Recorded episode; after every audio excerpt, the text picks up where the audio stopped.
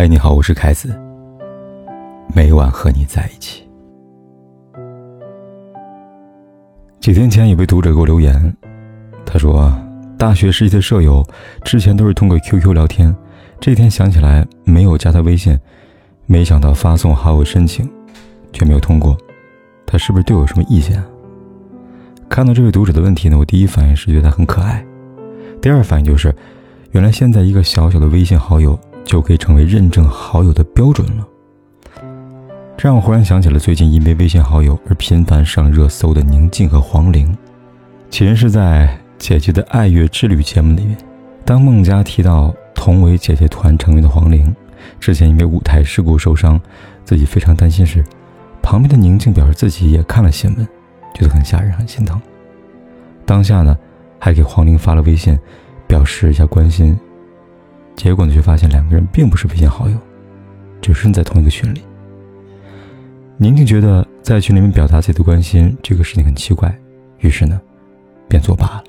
然而在网友看来，比群发关心这件事情更奇怪的是，宁静为什么不直接添加黄龄为好友，私信表达关心呢？于是广大网友开始怀疑起宁静和黄龄的关系，因为他们并没有像节目里表现那么般的和谐。毕竟相处这么久，连微信都没有互加。关系能好到哪儿去呢？但不久之后，当事人之一的黄玲在微博上回应了此事。他表示，直到现在，自己也没有加上宁静的微信。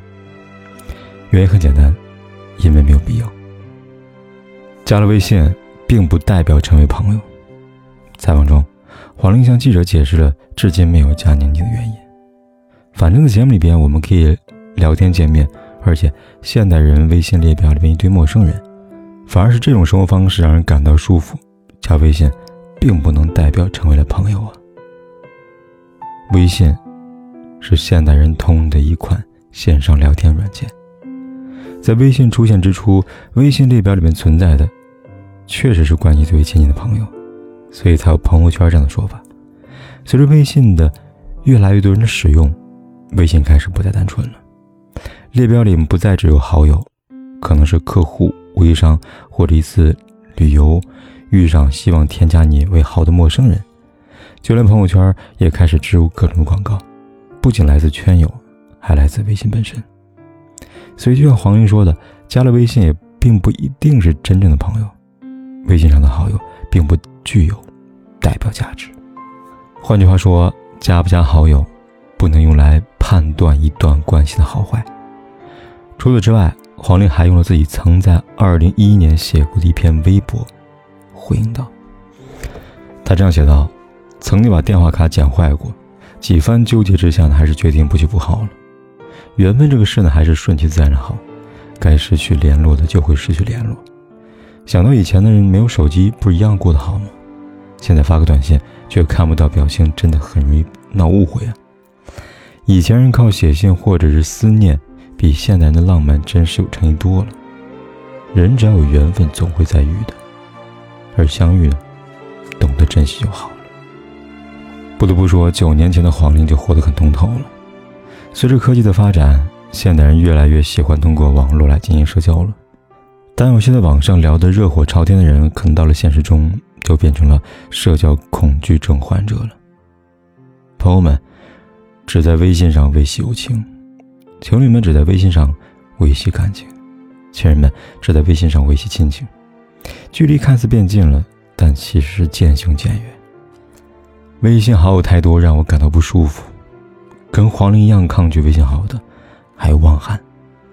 在某一期《火星情报局》中，前锋爆料称汪涵把他的微信好友给删除了。就在大家惊讶之余呢，前锋又说道：“不仅是他，汪涵呢还把。”陈坤和范冰冰的微信都删掉了。对此呢，汪涵从的解释道：“他说，每当朋友圈人数达到一百多时，我就觉得有点可怕了，要把一些没有意义的全部删掉。而在删掉这些微信号以后呢，我觉得生活非常非常轻松了，整个人都发生了变化。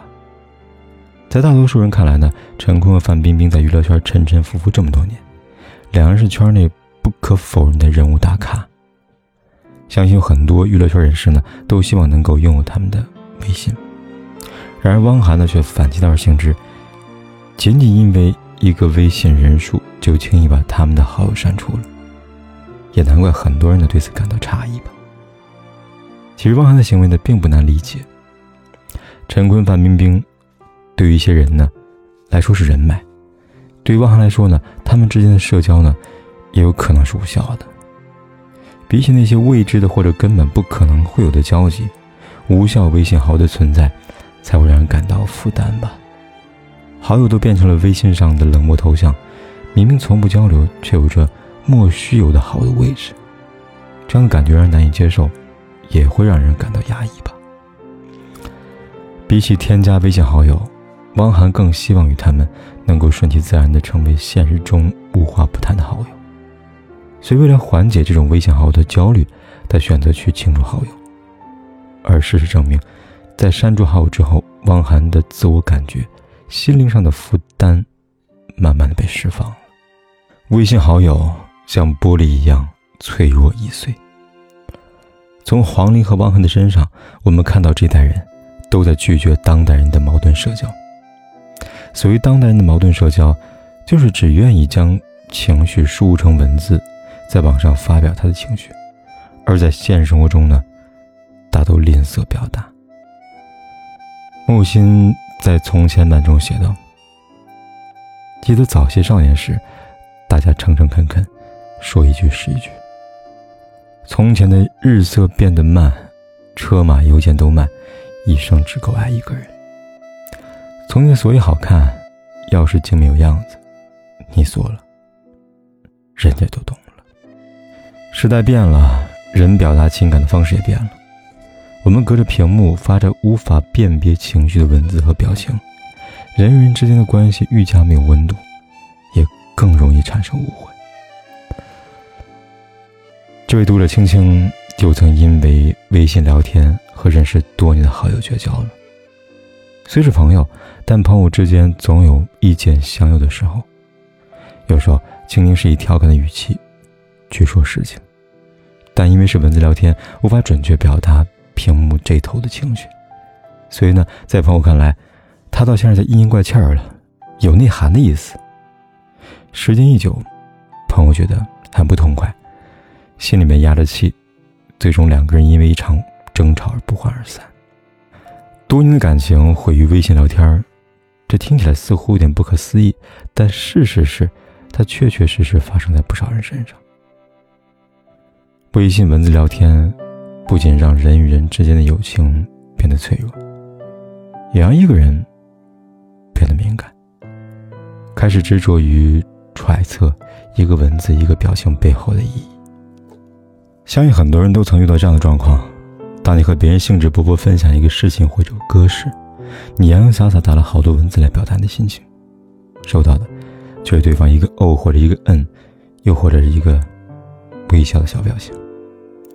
像一盆冷水，瞬间把热情浇灭了。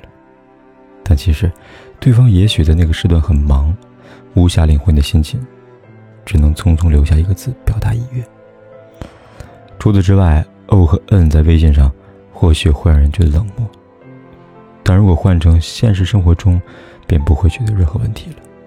甚至，在现实中，我们或许只用一个微笑或者一个眼神，就能够让对方读懂你的意思。而这。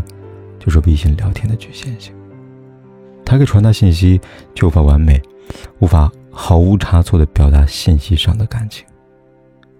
换句话说，微信的存在确实方便了相隔万里的联络，但在某种意义上，它也拉远了现实的距离。好在黄龄和汪涵用他们的行为告诉我们，还有这么一群人，在热衷于现实的情感交流。比起冰冷的文字。我们明明更趋于现实的温暖和靠近。你的朋友不在手机里，也不在微信里，而在现实世界中。这里的朋友不需要充电和流量维持，仅仅需要真心。